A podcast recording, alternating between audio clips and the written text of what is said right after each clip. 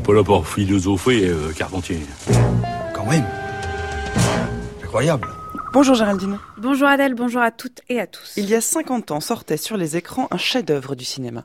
1968 ne marque pas seulement les 50 ans de mai 68 et de plusieurs révoltes à travers le monde, c'est aussi l'année de sortie en effet d'un chef-d'œuvre du cinéma. Vous allez tout de suite reconnaître.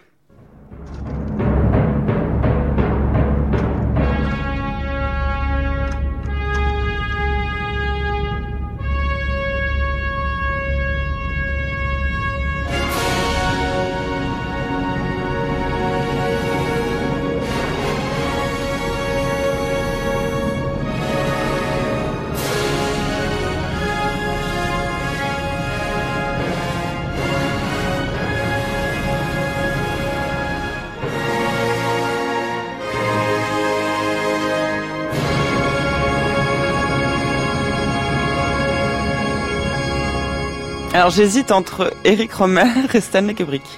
C'est la deuxième. Ouais. Bravo, Mm. bravo. 2001 Odyssée de l'espace, donc qui fête ses 50 ans et pour les fêter, le film est ressorti lors du festival de Cannes en version mieux que restaurée dans une copie tirée du négatif original et sous l'égide de Christopher Nolan. Plusieurs événements ont eu lieu, rencontres et conférences, et bientôt, aux éditions Actes Sud, sortira l'Odyssée 2001 sous la direction de Michel Simon. Mais si j'en parle ici, ce n'est pas seulement pour l'actualité, c'est aussi pour la dimension philosophique du film qui est indéniable. Pas une critique, pas une réflexion ou un hommage sur ce film qui n'emploie ce terme de philosophique pour le qualifier. Entre la question de la technique, de l'intelligence, de l'histoire ou du langage, entre la référence à Nietzsche, Zarathustra et le surhomme, ou à la pierre philosophale, il est vrai que ça semble s'imposer. Dave, do you mind if I ask you a personal question? No, not at all. I've wondered whether you might be having some second thoughts about the mission.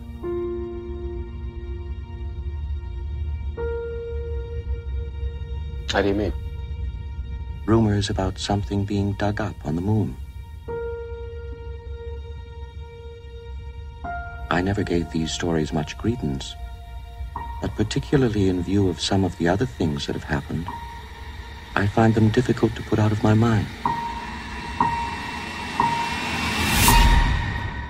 Le vivant est-il réductible à de la mécanique? L'outil a-t-il marqué le début de l'humanité ou sa fin? La machine est-elle plus humaine que l'homme? Peut-on tout connaître?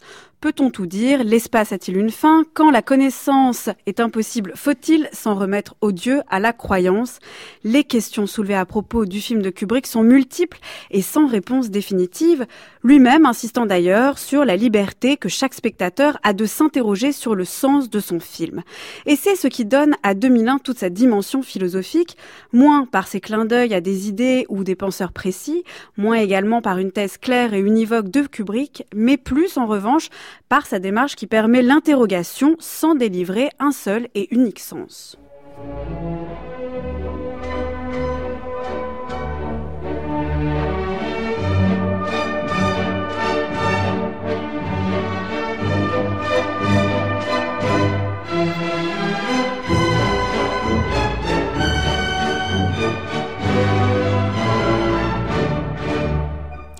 Ne pas délivrer un seul et unique sens, c'est aussi ce qui ressort de l'usage emblématique de la musique, qu'il s'agisse du beau Danube bleu de Johann Strauss ou des chœurs de Ligeti.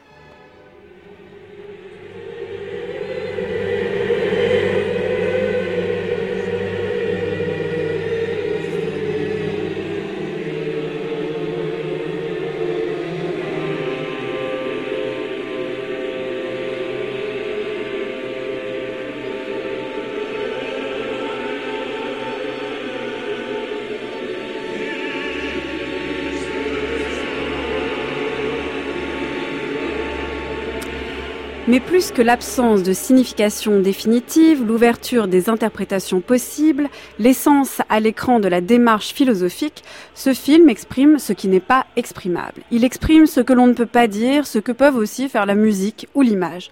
Ce qui est en jeu, c'est ainsi cette notion de mystère, présente en philosophie mais si difficile à théoriser. Que se passe-t-il au-delà de l'infini? Qu'est-ce que pouvoir? Comment dire ce qui n'est pas accessible? Avoir les fans et spécialistes du film à la recherche encore aujourd'hui des sens cachés de ce film, il semble être la meilleure mise en œuvre d'un questionnement sur le mystère qui, par définition, ne peut être dit, énoncé ou formulé. Qu'est-ce que le mystère? Il est impossible de le dire, mais le montrer ou l'exprimer grâce à un simple monolithe noir, 2001, l'Odyssée de l'espace le révèle encore aujourd'hui. Eh bien, vous me donnez envie de faire une série d'émissions sur le mystère, Géraldine. Ce serait une bonne idée. Le mystère, le secret, bonne idée. Et on parlerait sans doute de 2001. Et on pourrait lire le livre qui sort chez Actes Sud, l'Odyssée 2001, sous la direction de Michel Simon. Ça, on le fera de toute façon, ainsi que réécouter votre chronique sur le site de France Culture.